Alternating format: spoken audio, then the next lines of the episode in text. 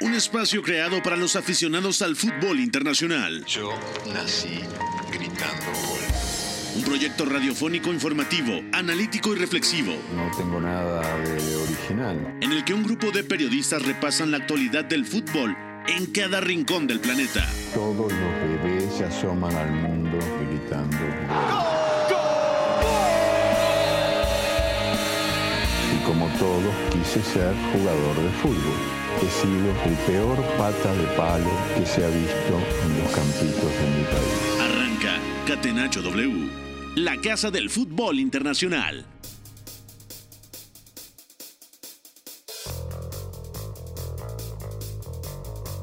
Hola, ¿qué tal? ¿Cómo están? Bienvenidos a una edición más de Catenacho W, Catenacho del lunes 17 de julio del 2023. Soy Pepe del Bosque y me da mucho gusto saludarlos. México, campeón de la Copa Oro después de derrotar a Panamá con anotación de Santiago Jiménez. También platicaremos de toda la rumorología en el mercado de transferencias junto a Oscar Mendoza. Oscar, ¿cómo estás? Todo bien, Pepe, saludo para ti, Memo, Beto, la gente que nos escucha. Bueno, la novena Copa Oro para México en una final con mm, bastante drama, a decir verdad, pero aún así tenemos información del análisis del partido, por supuesto el mercado de fichajes en clave Barcelona, ya hay una incorporación nueva y también por supuesto la gran presentación de Lionel Messi con el Inter Miami que también tuvo, bueno, bastante espectáculo. De acuerdo, también está el señor Beto González. Beto, un fuerte abrazo. Hola Pepe, abrazo para ti amigo, para todos. Pues la verdad, contento, ¿no? La victoria de la selección mexicana se termina dando, otra Copa Oro a la bolsa. Hay mucho de qué hablar sobre fichajes y bueno, también la Liga MX se va a detener porque ya el viernes empieza la League Cup con el debut de Lionel Messi, ¿no? Con el Inter de Miami, que lo han presentado al igual que Sergio Busquets. De acuerdo. eh, y todavía el Inter Miami espera por lo menos un par de refuerzos más, según lo que ha declarado su nuevo técnico Gerardo El Tata Martino. También está Memo Navarro con nosotros. Memo, un fuerte abrazo. ¿Cómo te va? ¿Qué tal, Pepe? Un abrazo para todos. Pues la verdad es que comparto, muy contento por el triunfo de la selección. Eh, no tan contento como para derramar lágrimas, eso sí, pero sí que, que, me, ha, que me ha llenado ver al equipo mexicano eh, quitarse esta, esta mala racha, por lo menos levantando eh, un trofeo y haciéndolo en un partido que creo que tuvo emociones, que fue bien disputado por ambos equipos y que al final el Tri pues termina siendo eh, justo vencedor. Y además de eso, claro, las noticias de mercados de fichajes, eh, al parecer ya está por oficializarse el fichaje de André Onana por el Manchester United. De acuerdo. Yo pensaba que el día de hoy lo iban a oficializar.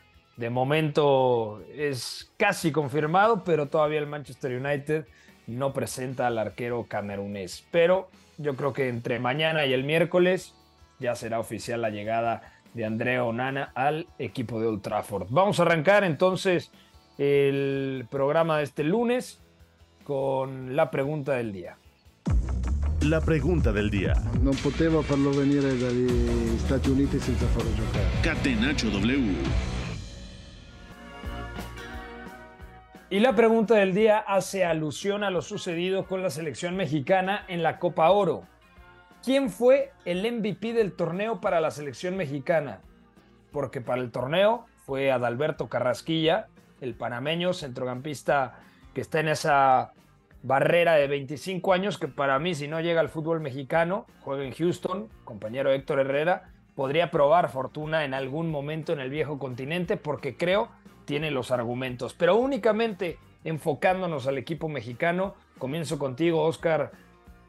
¿Cuál fue el mejor jugador de la selección? Para mí, Orbelín Pineda, eh, más allá de que fue uno de los futbolistas que acumuló las seis titularidades en el torneo, es que era el diferencial. Él tiene la capacidad para acelerar al equipo mexicano cuando él también tenía la- eh, los espacios, luego también en cuanto al regate, siempre condicionó al rival. Ya lo platicaremos, pero también ayer en la final atrajo una gran cantidad de faltas, incluso da la asistencia del gol ganador a Santiago Jiménez, no lo podemos dejar pasar. Para mí el torneo de Orbelín ha sido mayúsculo jugando como extremo por izquierda, aunque es cierto que también eh, traza mucho la diagonal, se pone en el centro como una especie de enganche para cederle la banda a Gallardo, pero para mí su torneo fue espectacular. Porque ha tenido también un rol eh, fundamental en el esquema, en el sistema de Jaime Lozano, en ese 4-3-3, donde comienza jugando en banda izquierda, pero sobre todo interviene en ese carril interior para ser prácticamente un media punta. Eh, Beto González, ¿tienes otro nombre? Vamos a intentar que la dinámica sea no repetir ningún nombre para poder abarcar la mayor cantidad de futbolistas del combinado nacional. ¿Te parece? Me parece muy bien. Eh, me, voy a, me la voy a jugar con Johan Vázquez. A mí me ha gustado su Copa Oro. Eh, es un central que, que, sobre todo gana importancia gracias a Jaime Lozano, que no parecía que fuera a tener la titularidad hasta que se fue Diego Coca. Y Jaime Lozano y el cuerpo técnico no decidieron, no dudaron, perdón, en decidir confiar en él, ¿no? Y me parece que, salvo algunos momentos puntuales en dos o tres partidos donde ha salido muy acelerado al salto, sobre todo ya sobre par, a defender ahí al acoso, me parece que ha sido una Copa Oro muy correcta, tiene partidos muy potentes defendiendo al espacio, eh, corrigiendo a campo abierto, con balón también ha sumado muchísimo, ha estado muy bien sacando juego desde atrás, pasando en campo rival, ganando muchísima altura. O sea, parte de que la selección mexicana resistiera por tramos cierto caos de partido también se debe a él y a César Montes, que Montes llega tarde al torneo por la suspensión al final de cuentas, pero el que la juega completa es Johan, otro de los pocos que tuvo, o bueno, otro de los que tuvo las seis titularidades también. De acuerdo. Memo Navarro, ¿tienes otro nombre? Sí, sí, venía preparado porque hay varios nombres interesantes y ya me ganaron mis primeras eh, dos opciones. Solo eh, hacer el apunte que Johan Vázquez, la única titularidad que no tiene es contra Qatar, que es eh, justo ah, la, única, la única derrota de México, y creo que eso abona mucho a que, a que su desempeño siempre que estuvo en el campo fue eh, fue muy bueno y le ayudó mucho eh, al Tri. Yo voy a tirar el nombre de, uno que también fue pieza angular del esquema de Jaime Lozano y que lo fue también en, los Juegos Olímpicos, y es Luis Romo. Me parece que por momentos eh, lo infravaloramos un poco, lo subestimamos porque no tiene ese, ese manejo de balón para distribuir, para adueñarse tanto de las posesiones pero yo creo que en distintos roles eh, fue muy importante, tanto como medio centro, ganando muchas eh, segundas jugadas, duelos físicos, eh, y como lo vimos ayer como un interior derecho, a mí esa versión de Romo me gusta mucho, no solo porque llega al área, que es quizás su faceta más interesante, más atractiva, sino porque también es muy capaz de juntarse con los jugadores más cercanos de ese lado, con el extremo, con Uriel Antuna, con Jorge Sánchez y ninguno de, esos socios es tan dúctil con el balón y creo que le da cierta calidad a ese, a, ese tipo de sociedades. Con, con Cruz Azul en su momento, cuando empieza a desempeñar ese rol con Robert Dante Siboldi como llegador, también eh, se coloca casi como un falso extremo eh, y, también hay que decir que tiene un muy buen servicio al área. De hecho, ayer hace la asistencia a Henry Martín. A Henry. Claro. Sí, sí, que termina eh, con un gol invalidado por, por centímetros, pero ese, esa zona en ese interior derecho muy cercano al área para mí le viene muy bien, pero además de eso creo que eh, su Copa Oro fue, fue redonda en cualquier rol que le tocó desempeñar. De acuerdo, me gustan todos los nombres que dan. Yo pondría también en la ecuación la pareja de delanteros, tanto Henry Martín y Santiago Jiménez, porque Henry es un delantero distinto a, Santiago Jiménez. Henry ayer, por ejemplo, hace un muy buen partido, ochenta y tantos minutos, aguantando de espaldas, eh, jugando bien al apoyo. Incluso es una pena que le anulen ese gol, que sí está ligeramente en posición adelantada. Remata bien a primer palo, pero toda esa secuencia ofensiva se genera a partir de que Guillermo Ochoa activa en el juego directo al propio Henry. Henry peina la pelota, Uriel Antuna eh, consigue ganar el rebote, se la cede Orbelín, Orbelín a Romo y Romo centra y ahí aparece Henry, pero Henry estuvo eh, bastante fino en distintos partidos jugando como centro delantero y sobre todo, repito, ofreciendo apoyos y soluciones de espaldas al arco. Eh, luego lo de Santiago Jiménez, yo creo que como revulsivo a día de hoy es más positivo que como titular, sobre todo porque es un futbolista que entrando de cambio te puede dar algo que creo yo no tiene Henry Martín, que es esa movilidad. Santiago Jiménez se mueve mucho mejor en todo el ancho del frente de ataque y Henry Martín aguanta mucho mejor de espaldas al arco. Entonces ahí están los nombres que nosotros mencionamos. Eh, Henry, Santiago Jiménez, Luis Romo, Johan Vázquez y Orbelín Pineda. También podríamos mencionar, por ejemplo, a Jesús Gallardo, ¿no, Beto? Yo creo que Gallardo eh, confirma que todavía le, le, queda cuerda para ser el lateral izquierdo titular en la selección mexicana. Los problemas quizá vienen en el sector derecho, pero en la izquierda Gallardo también completó una muy buena Copa Oro, al grado de que fue el futbolista mexicano con más asistencias. Eh, sí, sí, de acuerdo, pero bueno, hay cosas mejorables en la Copa Oro de Jesús Gallardo. Yo particularmente quise ver más de Gerardo Arteaga y al final no se ha podido, pero Gallardo viene, salvo en algunos partidos donde a mí me parece muy, muy curioso, me chirrió bastante que llegara a raya de fondo, que no te ofreciera ese regate, a veces quizá que no se activara tanto al espacio como se debería. Me, dejó alguna duda, ¿no? No es tanto culpa suya, quizá lo del decidir ya llegar a línea de fondo y eso que hace contrapar, sí, pero en general bien. Yo diría que, que en general ha estado, ha estado bien, yo diría que ha, sumado mucho, así que sí, yo diría que es un verano positivo para Gallardo y, muestra que le queda bastante cuerda, ¿no? Que va a ser importante, al menos en lo que resta de aquí al Mundial, ¿no? De acuerdo, y otro nombre, Luis Chávez, Memo Navarro, que uno pensaría, Luis Chávez tendría que estar en el podio, pero no es que haya sido discreta su Copa Oro, es que creo que hay futbolistas de la selección mexicana que estuvieron un poquito mejor que el propio Chávez. Sí, coincido, y yo creo que a Chávez le penaliza un poco eh, dentro de lo que cabe, que haya tenido tanto protagonismo con balón contra equipos eh, más replegados. Eso eh, quiere decir que tiene más porcentaje de, pelotas perdidas o equivocadas naturalmente, ¿no? Eh, su, su, porcentaje no fue tan alto como en otras ocasiones por lo mismo, porque intentó todo en muchas más ocasiones eh, que, en, partidos previos, pero yo creo que como su primer torneo, eh, con su primer examen, donde él es el, responsable del medio campo del Tri, yo creo que también cumplió, se apuntó ese muy buen gol contra, contra Jamaica eh, y creo que también es uno de los que confirma que ya se adueña de ese sitio, ya sea en el doble pivote o como interior izquierdo, que tanto había buscado la selección porque se vislumbraba ya la salida de Andrés Guardado esos últimos 3, 4 años y nadie ha asomado un poco la cabeza para, para tomar ese rol. Eric Gutiérrez creo que en ningún momento se afianzó ahí. Parece ser que, eh, que Luis Chávez ya lo está haciendo y después de la Copa del Mundo lo vuelve a confirmar. De acuerdo, vamos entonces al análisis del partido a la final de la Copa Oro, la victoria de México 1-0 contra Panamá y profundizamos tanto en el rol de Luis Chávez en esta Copa Oro como su funcionamiento en la gran final. Atención Copa de Oro.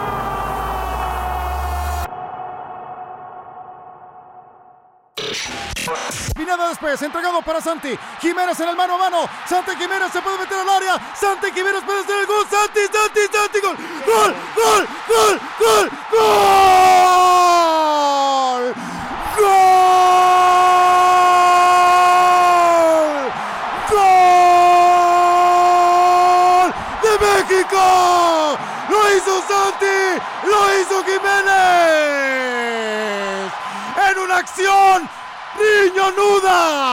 Discúlpeme usted el término. ¡En una jugada cojonuda! Santi Jiménez se da la vuelta y le dice adiós al defensor central de Panamá. Y después se mete al área y con la zurda la manda a guardar. México cerca de ser campeón de la Copa Oro.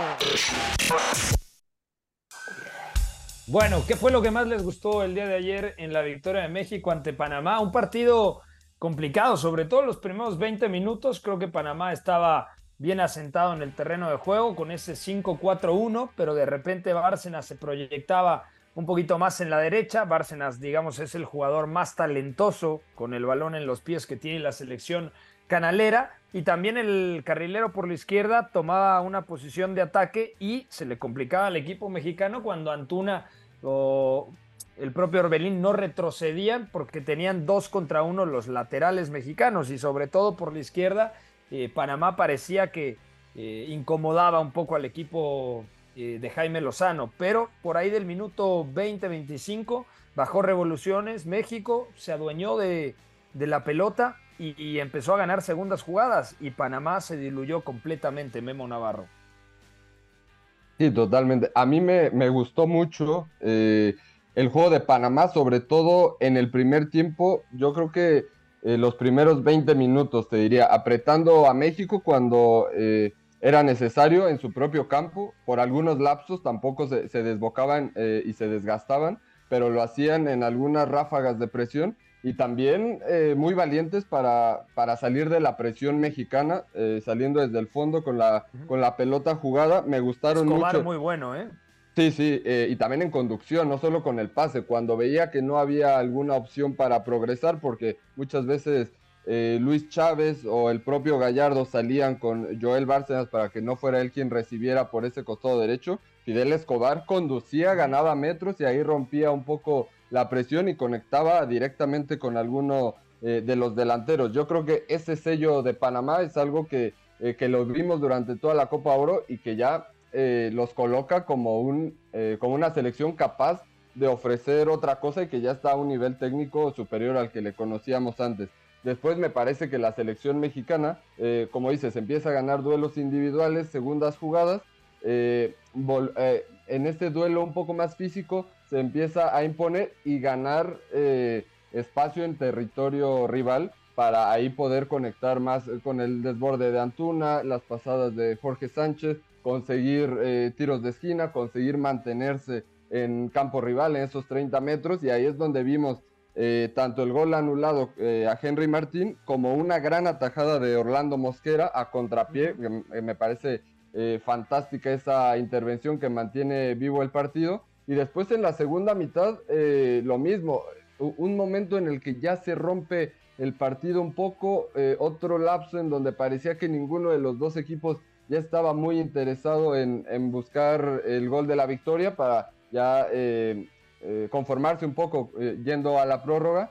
Y me parece que el cambio de, de Santi Jiménez entrando por Henry Martín, como ya lo, lo citabas tú, Pepe, la semana pasada, con este rol de, de revulsivo, dando esa pues, movilidad y también esa, esa velocidad contra centrales ya desgastados y de por sí no tan, eh, tan finos o tan, tan veloces a campo abierto, ¿no? Ahí es donde creo que Santi Jiménez aprovecha su máxima virtud. Eh, y solo eh, para destacar algo en su gol, hemos dicho que Santi Jiménez tiene por ahí un déficit de balance, de cierta coordinación en carrera máxima velocidad, que de pronto lo hace llegar muy desbocado a las, a las acciones como esta. A mí me da mucho gusto que después de un año en Europa, eh, Sí. su manera de aguantar el choque, girarse y luego enfilarse al arco fue muy pulcra, fue eh, prácticamente excelente para separarse en todo momento de su rival. Eh, después la definición no es del todo buena, pero al final termina el balón en el arco y eso, eso es lo que cuenta. Yo creo que eh, un partido donde el equipo mexicano no perdió la paciencia, no perdió la calma y en ese dar y recibir, en ese intercambio de golpes, tampoco se volvió loco en ningún momento. De acuerdo. Eh, no sé si le cambié el nombre a Bárcenas y le dije otro, pero bueno, Bárcenas es el lateral por derecha y Davis el lateral por izquierda. Un equipo panameño que la verdad a mí me sorprendió después de México. Yo creo que nadie puede dudar que ha sido la mejor selección de esta Copa Oro. Y ayer el partido fue mucho más cerrado de, lo que yo creo la mayoría del público esperaba, Beto, porque Panamá ha demostrado una evolución de la mano del estratega español de origen danés Thomas Christensen y México al final termina ganándolo mmm, con una anotación al minuto 88. Y en cuestión de cuánto generó el equipo mexicano, realmente yo no recuerdo más de tres ocasiones claras de gol.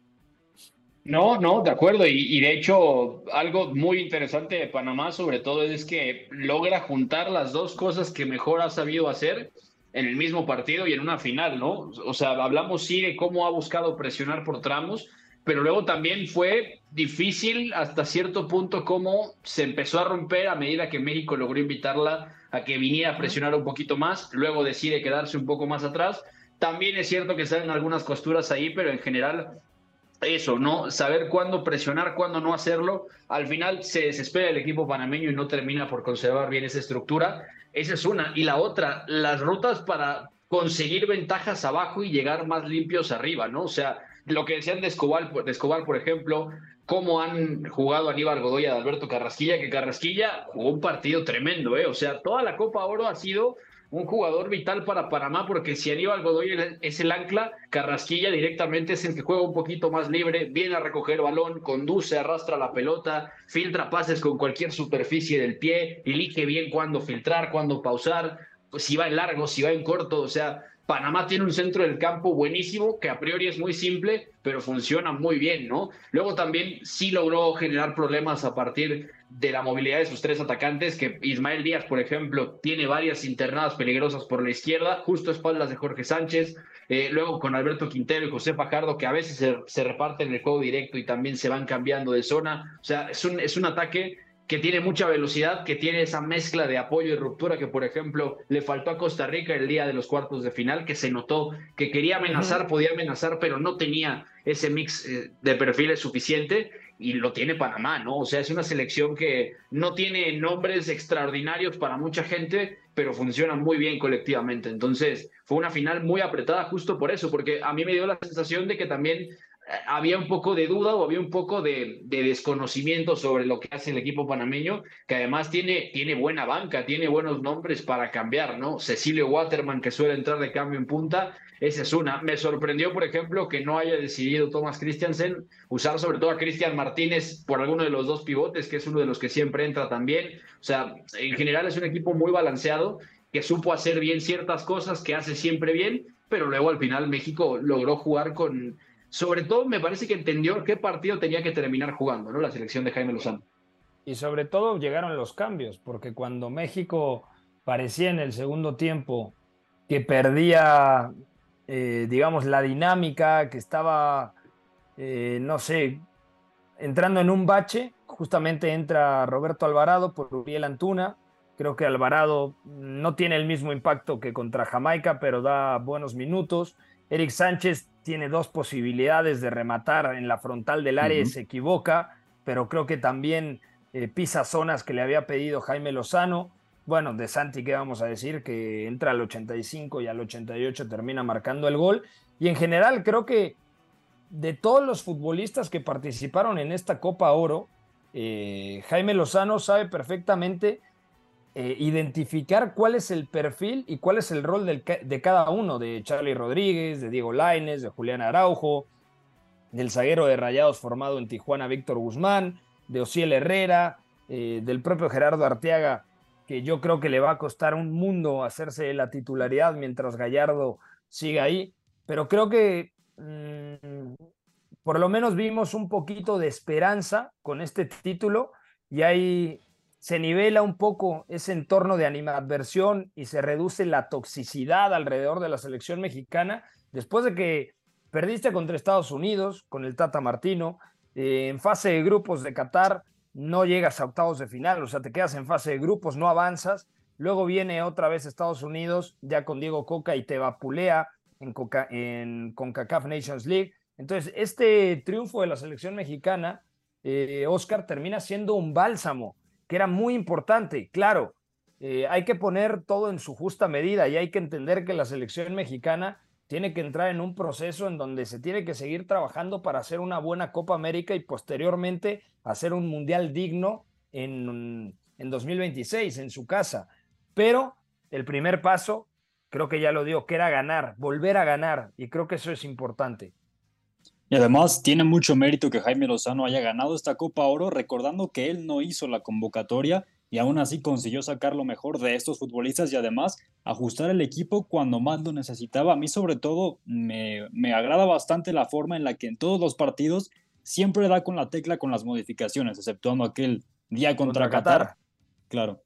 Eh, más allá de eso, mm, todos los días acertó, incluso el equipo se vio muy bien cuando entraba Alvarado, Sandy Jiménez principalmente, el propio Eric Sánchez, y al final eso es el mérito, incluso con el tema del 9 que ya lo hemos platicado, para mí en este partido, bueno, retomo lo de Henry Martín, muy importante en el juego directo, incluso lo que hace mucho con los centrales Henry es que no solamente los fija, sino que además los saca mucho de zona. Lo hizo contra Jamaica con Damian Lowe y ahora lo hizo con Cummings, sacándolos de quicio, desgastándolos y después ya entra Santi Jiménez y explota precisamente esos recursos para eh, imprimir la energía otra vez a la selección, moverse demasiado, incluso encararlos cuando ya también son los minutos finales y ese es el mérito también de Jaime Lozano, identificar cuándo debe modificar al 9.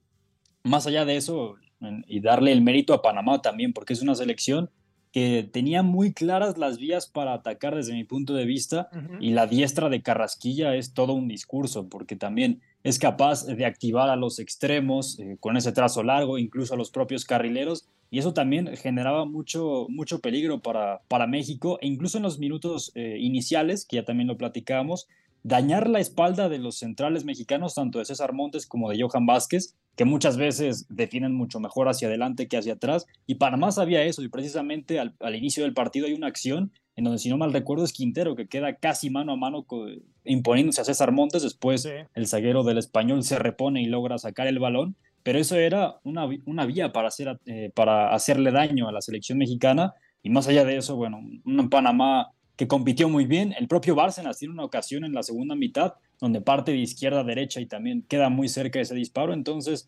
eh, también hay que reconocer ese crecimiento que ha tenido de la mano de Thomas Christiansen, claro.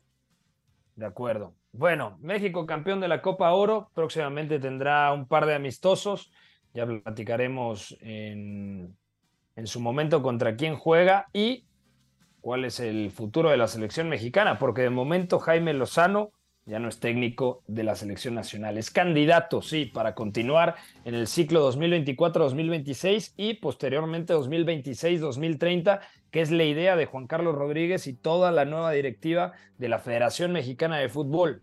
Jimmy ganó, Jimmy es candidato, pero Jaime Lozano de momento eh, no se le puede asegurar la continuidad.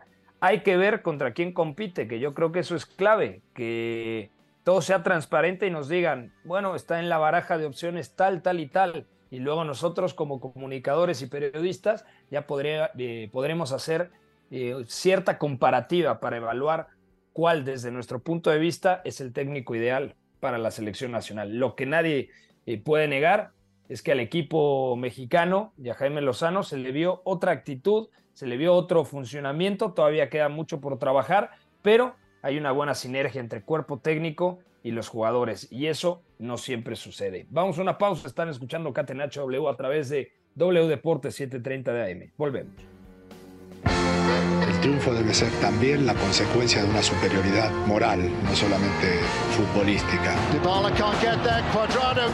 Si en el triunfo no están implícitos los recursos, si los recursos nos dan igual, estaríamos dándole a la sociedad un mensaje terrible. Somos la resistencia. Catenacho W, la casa del fútbol internacional.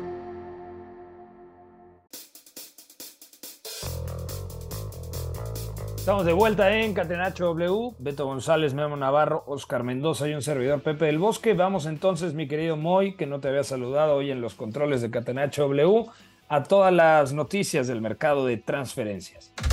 Mercado de transferencias. Catenacho W. Se confirma un nuevo fichaje para el Fútbol Club Barcelona. Se trata de Oriol Romeu, que llegará al equipo culé esta misma semana. El equipo llegó a un acuerdo con el Girona con un movimiento que involucra el préstamo por un año del chico Pablo Torres. De hecho, Oscar Mendoza, Oriol Romeu es canterano del Barça y él se fue muy joven al Chelsea y luego el Chelsea lo vende al Southampton en donde tiene por lo menos cinco años bastante positivos, o sea, era titular en el Soton y esta última temporada la juega en el Girona, pero me parece con 31 años regresando al equipo que lo formó, un buen fichaje porque es un buen centrocampista que sabe distribuir, no es Sergio Busquets, por supuesto, pero tiene criterio con la pelota y que también defensivamente eh, puede sumar algo, ¿no? En los días en donde quizá Frenkie de Jong eh, y Gundogan sean los titulares y haya que rotar a Gaby y a Pedri o necesiten utilizar a otro tipo de centrocampista para que el neerlandés de Jong no juegue ahí. Entonces yo creo que es un movimiento inteligente por parte del Barça.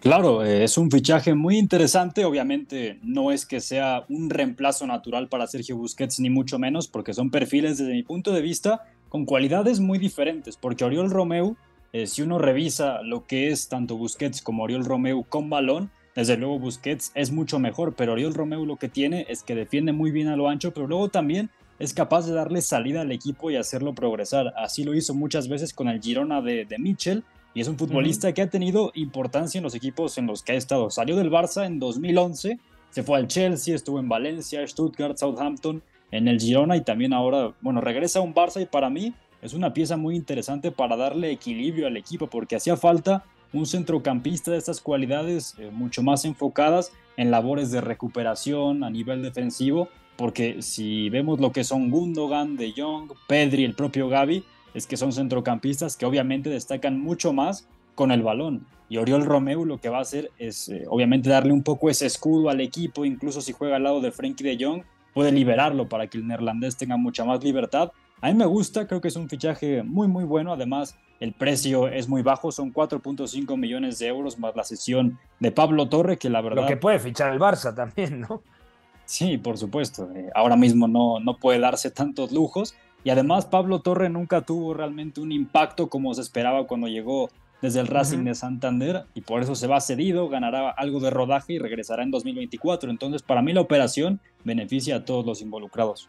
¿Les gusta este fichaje, Beto? ¿Te parece que eh, es una opción viable para el Fútbol Club Barcelona dada su situación económica y que no puede ir al mercado eh, a soltar un bombazo de 40, 50 millones? Sí, es, coherente y, sobre todo responde a esas necesidades que ya bien decía Oscar, lo hablábamos el otro día aquí mismo y claro, no es un fichaje que el Barça haría en una circunstancia normal, pero tiene mucho sentido, tiene lógica en todos los aspectos, tácticamente, el tipo de, perfil que tiene Oriol Romeu, que además no va a ser el único pivote puro en la plantilla, al uso sería el único pivote puro, entonces eso sí es algo de llamar la atención eh, también económicamente cierra, también se le ofrece esa salida a Pablo Torre que, que es muy raro porque se llegó a decir incluso que había por ahí algún tema de convivencia o un tema de, trato directamente con él que al final habría hecho que no jugara prácticamente nunca. Eh, al final no se sabe, pero que salga seguido también a él le hace ganar un rodaje importante y ver cuál puede ser su situación el próximo verano. Entonces, digamos que todas las partes ganan y obviamente Oriol Romeo vuelve a su casa de forma inesperada, ¿no? Entonces, bien, me parece que por ahora, en un fichaje que el Barça podía darse y necesitaba darse, pues es este, ¿no? El de Oriol Romeo. Tú lo viste mucho también en el Southampton, Memo Navarro. Yo cada vez que lo veía me parecía un jugador eh, bastante cumplidor, que no es sencillo jugar en la Premier League y no es sencillo mantenerse un lustro como titular en la Premier. Quizá una temporada un poquito menos que otra, pero yo lo recuerdo siempre titular con el Southampton. Sí, la verdad es que uno de esos centrocampistas discretos de los que no se habla mucho, se hablaba más de su compañero James Ward-Prowse, sobre todo por su habilidad eh, ejecutando acciones a balón parado y eso eh, pues le daba más reflector, pero yo creo que la sinergia que tenían los dos y si me apuras conceptualmente y posicionalmente, eh, te diría que ahí el, el que destacaba, eh, el que le daba equilibrio al Southampton era, era, eh, era Oriol Romeu, que no es nada sencillo porque estamos ah, diciendo que es un pivote muy de la masía, que quizás no tiene una capacidad física para abarcar tantos metros y poder soportar el ritmo de la Premier League con estas características, nos habla de un jugador con mucha lectura, eh, con mucha capacidad de anticipación y obviamente con el balón eh, muy dúctil y muy hábil para poder imprimirle, imprimirle ritmo. Yo creo que es un gran fichaje para el Fútbol Club Barcelona, un perfil eh, que le hacía falta ahora que, se va Sergio Busquets. No es lo mismo que el legendario pivote Blaugrana, pero sí un perfil que puede ayudarles para eh, poder encauzar y darle cierta libertad al resto de interiores y centrocampistas mucho más móviles que pueden abarcar más carriles e invadir más zonas. De acuerdo, pues bueno, ahí dejamos la noticia. Yo repito, creo que es una buena incorporación, no para ser titular indiscutible, pero sí como ese elemento de rotación en el centro del campo y con 31 años creo que puede sumar bastante. Eh, cambiamos de tema. William regresa, o mejor dicho, renueva con el Fulham regresó a los entrenamientos y le han dicho, te quedas por lo menos una temporada más. Y la verdad, Beto, es que William la temporada pasada jugó bastante bien con el equipo de Craven Cottage. Sí, de acuerdo, un jugador importantísimo para el modelo de Marco Silva porque le sumaba una calidad que no, no tenía, ¿no? Y además, que esto es muy importante, Manor Solomon no estuvo listo desde el inicio de la temporada, que era una de las grandes apuestas que habían hecho los de Craven Cottage William empezó a ganar también muchísimos galones en esa banda izquierda. Es una gran sinergia con Anthony Robinson, también con Alexander Mitrovic. Eh, luego también tenía de media punta por dentro, detrás de Mitrovic, Andrés Pereira. Eh, Mitrovic se va a Arabia Saudita, por cierto, que es una cosa que, me tiene bastante en shock, pero... ya, ¿Ya es oficial o todavía no? Porque había rechazado el Fulham 30 millones. No, pero le subieron la oferta. Luego entramos a esa, a esa noticia, pero está cantado que se va Mitrovic. Y bueno, la verdad es que tiene mucho sentido porque William regresó a la Premier como no, no sabiendo exactamente con qué nos íbamos a encontrar y la verdad es que fue un jugador de lo más estable, de lo más competitivo del equipo de Marco Silva en esa banda, en esa banda izquierda, como jugaba, por ejemplo, en su día en Ucrania, en el, en el Shakhtar, ¿no? Que partía de banda y tenía una libertad tremenda por dentro para recoger la pelota y llevar al equipo arriba. Entonces tiene total sentido y más ahora que Manor Solomon se ha ido al Tottenham, ¿no? No, de acuerdo. A mí me parece que es un, buen movimiento por parte de Fulham. Sí, estoy viendo lo que reporta Ben Jacobs, que dice que el Al Hilal realmente está presionando ahora. Ya ha mandado una tercera oferta de 40 millones de euros. Y bueno, Mitrovic está de acuerdo en un posible movimiento, ¿no? Quiere irse Mitrovic mm. del Fulham para cobrar demasiado dinero en Arabia Saudita. Así que será otro más seguramente de los que salga en los próximos días y hay que ver qué es lo que hace, eso sí, el Fulham con, con esos 40 millones, porque el Fulham está renovando su estadio y su estadio va a ser uno de los más bonitos, además de que es mítico, es antiguo, etcétera, pero la tribuna, digamos, este que da hacia el Támesis se está renovando completamente y le van a meter una especie de centro comercial en donde va a tener restaurantes, etcétera. De hecho, la última vez que tuve la oportunidad de estar en Craven Cottage, ni siquiera estaba abierta esa tribuna para el aficionado, únicamente estaban eh, disponibles los palcos de transmisión, pero esto es porque se han tenido que meter en una reestructuración desde, desde los cimientos del estadio y se van a meter por ahí de 20 metros al Támesis, ya han pagado muchísimo dinero al gobierno londinense para que se los permitan pero ese estadio va a quedar precioso. Vamos a ver si, si terminan invirtiendo, porque sería una pena que con la salida de Mitrovic no llegara otro delantero de, nivel, ¿no? Yo creo que está cantado, ¿no, Memo? Que si se va Mitrovic, tienen que invertir ese dinero. Sí, sobre todo eh, para mantener el, el, ritmo y el nivel que mostraron en la temporada anterior, donde cómodamente se, se salvaron del descenso, no tuvieron ese problema y que cuando no jugó Mitrovic, eh, resintieron esa, esa baja que estaba jugando Carlos Vinicius.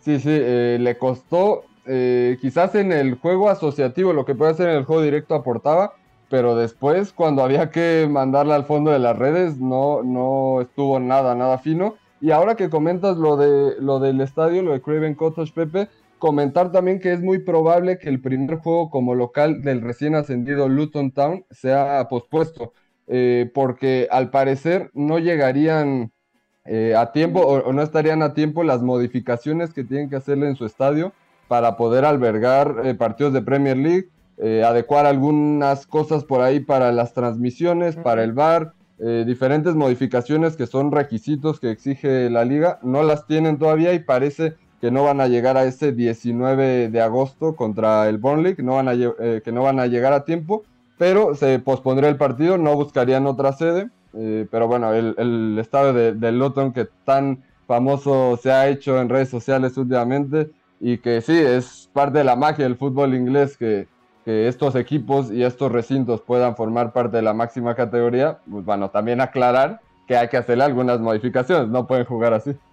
De acuerdo. Eh, cambiamos de, equipo, toca hablar de la situación entre el Inter de Milán y Romelu Lukaku. El Inter ya no quiere seguir eh, presionando al Chelsea para llevarse al atacante belga y la Juventus ya levantó la mano. La Juve se mostró interesada por Romelu Lukaku y además Juan Guillermo Cuadrado ahora suena en la órbita del Inter de Milán. Seguramente no como titular, pero sí como esa alternativa en donde puede jugar como interior, pero sobre todo como carrilero por la derecha. Entonces, en este efecto dominó Oscar Mendoza. ¿Quién terminaría ganando? Imagínate Lukaku en la Juventus al lado de Blaovic. A mí sí me gustaría, honestamente. Y eh, del otro lado, Juan Guillermo Cuadrado, que ha pasado por media, eh, media Serie A, Leche, Fiorentina, eh, ahora podría recalar en el Inter. Sí, de hecho, lo que comentas de Lukaku ah, junto a Vlaovic en la Juventus, yo creo que sería complicado porque si se concreta la operación es porque también Vlaovic está sonando mucho para el Paris Saint-Germain.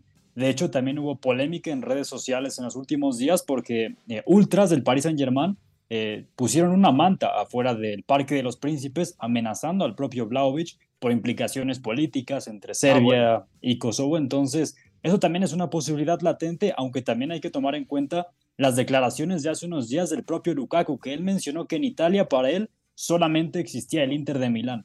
Eh, vamos a ver si sí lo cumple o si bien, eh, como no quiere permanecer en el Chelsea, de hecho no ha, no ha realizado el viaje para la pretemporada, quizá bueno, eh, termine por irse a la Juventus, que recientemente también hay que decir, fichó a Tim Wea, una incorporación que aunque no es un 9 al uso, sí puede jugar como atacante un poco en banda, también acompañar a alguien más eh, en ese frente de ataque. Entonces, vamos a ver, porque también el Inter, que ahora perdió a Lukaku, hablando también de este movimiento de nueves en la Serie A, está buscando, por ejemplo, a Balogun, el atacante norteamericano del Arsenal. Entonces, se mueve bastante el mercado de artilleros en el calcio. De acuerdo, y hablando del calcio, el Milan está por cerrar a Yunus Musa, que llegará del Valencia. Parece que el acuerdo entre el Valencia y el Milan eh, tendría su fin más o menos por ahí del jueves o viernes, según lo que reportan. Y además, hoy ha llegado al norte de Italia eh, Tiani Reinders, el centrocampista que la temporada pasada la rompió en el AZ Alkmaar. Acá lo platicábamos con el ingeniero Iñaki María, que nos había gustado mucho al lado de Jordi Classi, un buen centrocampista con pegada, con zancada también, unos ochenta y tantos de estatura, buen manejo de balón, conducción y creo que podría ser, entre comillas, un buen sustituto para Sandro Tonali, recordando que Benacer está lesionado, que Krunic se mantiene en el club, que también está eh, Povega. Eh, también eh, ha llegado Ruben Loftus-Cheek desde el Chelsea. Y bueno, ahora Tierney Reinders podría ser la nueva incorporación del Milan, ¿no? Para intentar reestructurar el centro del campo del equipo rosonero después de la salida de Sandro Tonali, que a mí me parece que es un buen fichaje, sobre todo porque tiene 24 años el neerlandés y que próximamente ya dijeron que será también convocado por la absoluta eh, de Países Bajos. ¿Les gusta este movimiento? No sé si lo recuerdan, hemos platicado con él eh, un poco, sobre todo con Iñaki, cuando veíamos en Conference League al AZ Alkmaar. Hay un partido tremendo que hace, si no mal recuerdo, contra la Lazio y también contra el Ajax en Eredivisie jugó muy bien en aquel partido en donde Edson Álvarez eh, lo, había vuelto completamente loco, pero creo que de a poco el Milan está entendiendo qué es lo que tiene que fichar y qué es lo que debe hacer con el dinero que ingresó por la venta de Sandro Tonali al Newcastle. Sí, sí. ¿Quién va primero? No, no, solo para, para eh, comentar sobre todo el fichaje de Yunus Musa, me parece muy interesante porque creo que en el aspecto eh, físico, eh, esa combinación física y técnica es de los centrocampistas más privilegiados que hay, yo creo que en su edad. por ahí lo pude ver un poco cuando comenzaba en divisiones inferiores en Inglaterra, porque él en realidad crece en Inglaterra y bueno, ya era un tipo capaz de de ir y venir eh, mil veces y después fue puliendo mucho más eh, esos primeros contactos, esos controles, esa manera de, conducir eh, tan rápido sin perder ningún tipo de, balance o coordinación con el balón. Yo creo que sería un muy buen perfil para darle más vértigo al centro del campo del Milan y no solo quedarse con elementos de más distribución o de más toque de balón, sino también eh, en ciertos momentos ser capaz de romper y en transiciones puede ser un arma muy buena también. De acuerdo, el Milan con esto, estaba leyendo esta mañana, que parece que la idea de Stefano Pioli, el técnico, es pasar a un medio campo de tres, es decir, que del 4-2-3-1, ante la ausencia de ese media punta, pasar a un 4-3-3 y jugar con Pulisic en un costado, con Rafa Leao en el otro, más un centro delantero, pero en las últimas horas, Oscar Mendoza también suena la posibilidad de que el Milan pondría su gran inversión de este verano en Samu Chukwese, el futbolista del Villarreal, el nigeriano eh, extremo derecho, con una gambeta, con mucha agilidad, con ese cambio de ritmo que yo creo le vendría perfecto al Milan. Sí, lo de Samu Chukwese sería interesante. Parte de ese equipo del Villarreal que llegó hasta semifinales de la UEFA Champions League, por supuesto su gran capacidad es a campo abierto y quizá de estos perfiles hemos hablado mucho que le faltaban al Milan, porque Junior Mesías no es ese futbolista que dé desequilibrio, incluso el propio Selemakers se ha quedado corto en ciertos escenarios, ahora tienen a Leao y a Pulisic, incorporar a Chukwese sería tener eh, un tercer perfil muy de ese estilo y para mí sería totalmente un acierto ir por él, aunque también leí en algún momento que lo quería el Napoli, entonces interesa a muchos clubes Chukwese. También sumándome un poco a lo que decía Memo sobre Yunus Musa, a mí lo que me gusta mucho del estadounidense es que puede jugar en las tres alturas del centro del campo, de hecho en la selección muchas veces ha jugado como interior de tercera altura e incluso cuando no ha estado Tyler Adams también ha jugado como pivote. Pues yo creo que de medio centro, no sé, a mí me parece un jugador de mayor recorrido. De interior. Y para jugar de medio centro, que sí lo ha hecho, como dice Oscar en la selección norteamericana, pero pierde un poco la referencia, porque es eh, un jugador que se siente mucho más cómodo abarcando muchos metros. Entonces, no sé exactamente cuál sea la idea. También hay que recordar que el Milan tiene dueños estadounidenses y entonces por ahí está la teoría de que quieren pues por lo menos dos o tres elementos de, Estados Unidos para poder comercializar, digamos, en, Estados Unidos el producto del Milan, ¿no? El, marketing deportivo del equipo rosonero. Eh, dejamos entonces aquí el tema, cambiamos rápidamente de, de noticia. La Fiorentina tiene prácticamente hecho el fichaje de Artur Melo, un préstamo hasta 2024 con opción a compra de 20 millones de euros. Aquel Artur Melo que la rompió en el gremio, que llegó al Barcelona, que empezó jugando bien y que luego se diluyó completamente, va a la Juventus. ¿Todavía pertenece a la Juve? Sí, ¿verdad? Todavía pertenece a la Juve, sí, sí. sí, sí. Pero ahora en la Fiorentina a ver qué tal le va. Sí, porque además él sale a Liverpool eh, en el último día del mercado de, de fichajes, de esos préstamos que pintan mal desde el primer momento, que uno no entiende mucho eh, por dónde van. Me recuerda también al de Saúl Níguez al Chelsea, eh, Denis eh, al Chelsea también. Eh, un, poco raros y Arthur apenas llegó, no se recuperaba de su lesión. Creo que jugó un partido con las reservas, se lesionó y de ahí ya no tuvo ni siquiera oportunidad de, de jugar con el Liverpool. La verdad es que un desastre desde cómo se manejó su carrera en, los últimos meses con el Fútbol Club Barcelona, ese traspaso, bueno, ese intercambio tan raro con la Juventus por Miralem Pjanic, eh, muy extraña en general su, carrera en Europa. De acuerdo. Bueno, eh, algo más que quieran agregar, algunas noticias relevantes, ¿qué es lo que se dice con Álvaro Morata, Oscar, que eh, el Atlético de Madrid pide 20 millones de euros fijos por su ficha, pero Inter y Roma están interesados también. Se había especulado de algunos equipos saudíes, pero Álvaro Morata de momento sigue siendo futbolista del Atlético de Madrid. Sí, el Atlético que pide 20 millones de euros. Vamos a ver qué pasa con Morata, que normalmente es un futbolista que tiene mucho a cambiar de equipo. Lo hemos visto eh, en la Juventus, en el Real Madrid, en el Atlético, incluso en el propio Chelsea. Entonces, un delantero que es un poco trotamundos, incluso se dice que hay un par de equipos de Arabia Saudita interesados. A mí no me sorprendería que incluso decidiera dar el salto, entre comillas, a la Liga Saudí, dado que sus últimos años en Europa quizá han ido bastante a la baja. De acuerdo.